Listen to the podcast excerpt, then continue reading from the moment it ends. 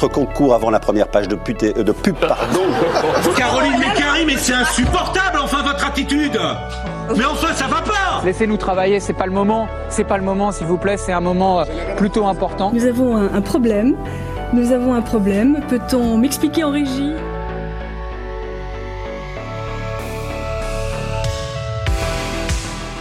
Bonjour à toutes et à tous et bienvenue dans cette nouvelle émission de Delta Info. Nouveau générique, nous sommes le, vendredi, le vendredi 25 mars, mais on ne change pas les habitudes puisque les deux dernières semaines ont été denses en termes d'actualité.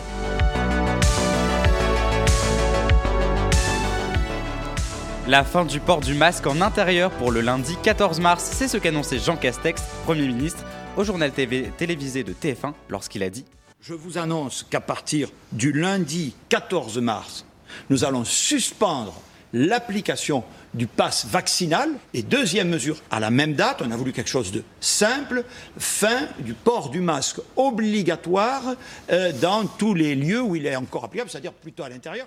Cette nouvelle a enjoué plusieurs personnes, lycéens, travailleurs, etc. Je vous laisse écouter les témoignages qu'ont pu recueillir le journal du Parisien dans la ville de Paris. Très bonne nouvelle, je l'attendais et, euh, et, je me réjouis que la vie d'avant reprenne euh, doucement mais sûrement. Je suis content à titre personnel et je suis content aussi pour l'ensemble de la population. Effectivement, euh, oui, oui, c'est l'anecdote, mais quand on n'avait plus de batterie, euh, c'était devenu la fin du monde. Donc euh, bon, enfin, on était quand même complètement corrélé à ces téléphones. On a un peu l'impression qu'on revient dans un monde où voilà, on n'est pas obligé de se justifier à tout moment pour dire que euh, on n'est pas contagieux, etc. Et donc, je pense que voilà, je pense que la plupart des gens euh, sentent souffler ce vent de liberté qui revient un petit peu. Quand ça fait deux ans qu'on porte des masques, euh, voilà, sans parler du fait qu'on ne voit pas des visages et des sourires des gens. On, on, maintenant, on a, on a appris à les repérer un peu avec les, le sourire des yeux.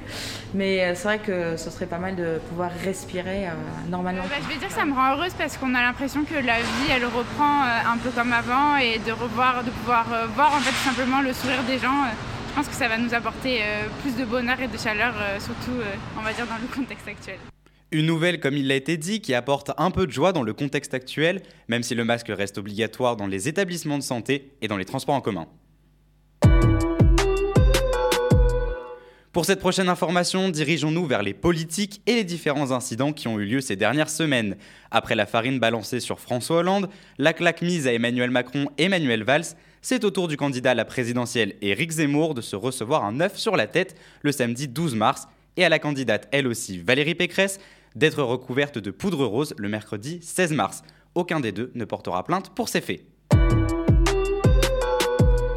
Une information hors des frontières maintenant et qui réjouit. Dans la nuit du jeudi 17 mars, la Belgique a adopté plusieurs points sur une réforme du droit pénal sexuel.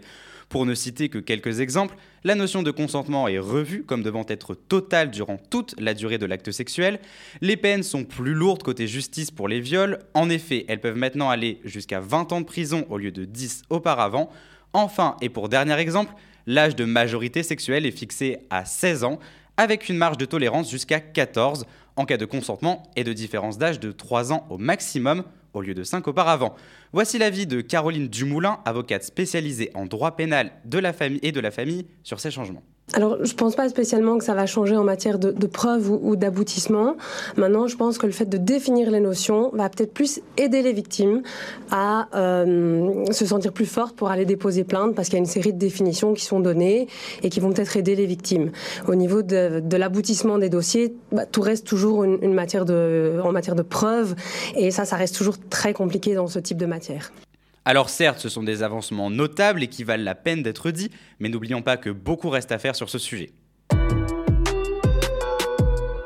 Vous avez dû le voir sur les réseaux sociaux, mais des images effarantes d'un avion russe lâchant une bombe sur le théâtre de la ville de Mariupol, une ville au sud de l'Ukraine. Plus de 1000 personnes étaient réfugiés dans ce théâtre, étant majoritairement des femmes et des enfants. Ce qui choque le plus, c'est les mots enfants écrits sur les deux côtés du théâtre en lettres blanches pour donner l'indication d'enfants dans le lieu. La Russie affirme tout de même que ce n'est pas son armée qui a lâché cette bombe. Affaire à suivre. Pour cette prochaine et ultime information, je vous en parlais dans la dernière émission de Delta Info, mais le militant pour l'indépendance de la Corse, Ivan Colonna, qui avait été violemment agressé dans sa prison par un autre détenu, est mort suite aux blessures qu'il a subies.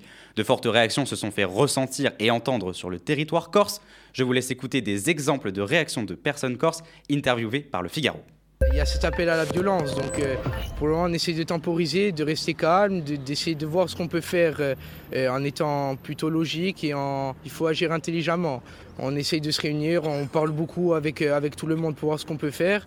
On va essayer d'être pacifiste pour le moment et après on verra si ça marche ou ça marche pas. Et dans le cas où on n'est pas écouté, on n'est pas respecté comme ça l'a pu l'être pendant un moment, ben, peut-être que ça passera à des choses plus, plus compliquées et un peu plus violentes, je dirais.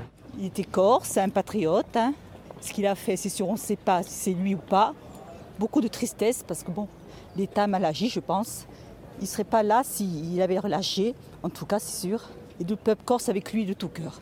Émotion, tristesse, toujours un peu de colère parce que si on en est arrivé là, c'est que une erreur a été faite en amont.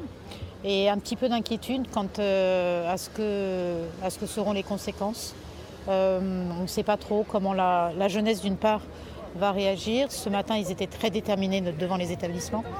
Euh, mais je crois que c'est, on est quand même dans le temps de l'émotion et dans le temps du recueillement. Et je crois que ça, tout le monde doit le, respecter aujourd'hui. Il y a eu trop de dégradation, trop de débordements qui, euh, pour moi, n'étaient pas nécessaires. On peut manifester les choses, manifester son mécontentement tout en respectant et en le faisant dans le calme. Une affaire à suivre dans les prochaines semaines, bien sûr. Et voilà, c'est la fin de cette émission de Delta Info. J'espère qu'elle vous aura plu et je vous donne rendez-vous bien sûr la semaine prochaine pour les nouvelles informations de la semaine. Notre concours avant la première page de, pute, euh, de pub, pardon. Caroline Mécari, mais c'est insupportable, enfin, votre attitude Mais enfin, ça va pas Laissez-nous travailler, c'est pas le moment. C'est pas le moment, s'il vous plaît, c'est un moment euh, plutôt important. Nous avons un, un problème. Nous avons un problème. Peut-on m'expliquer en régie?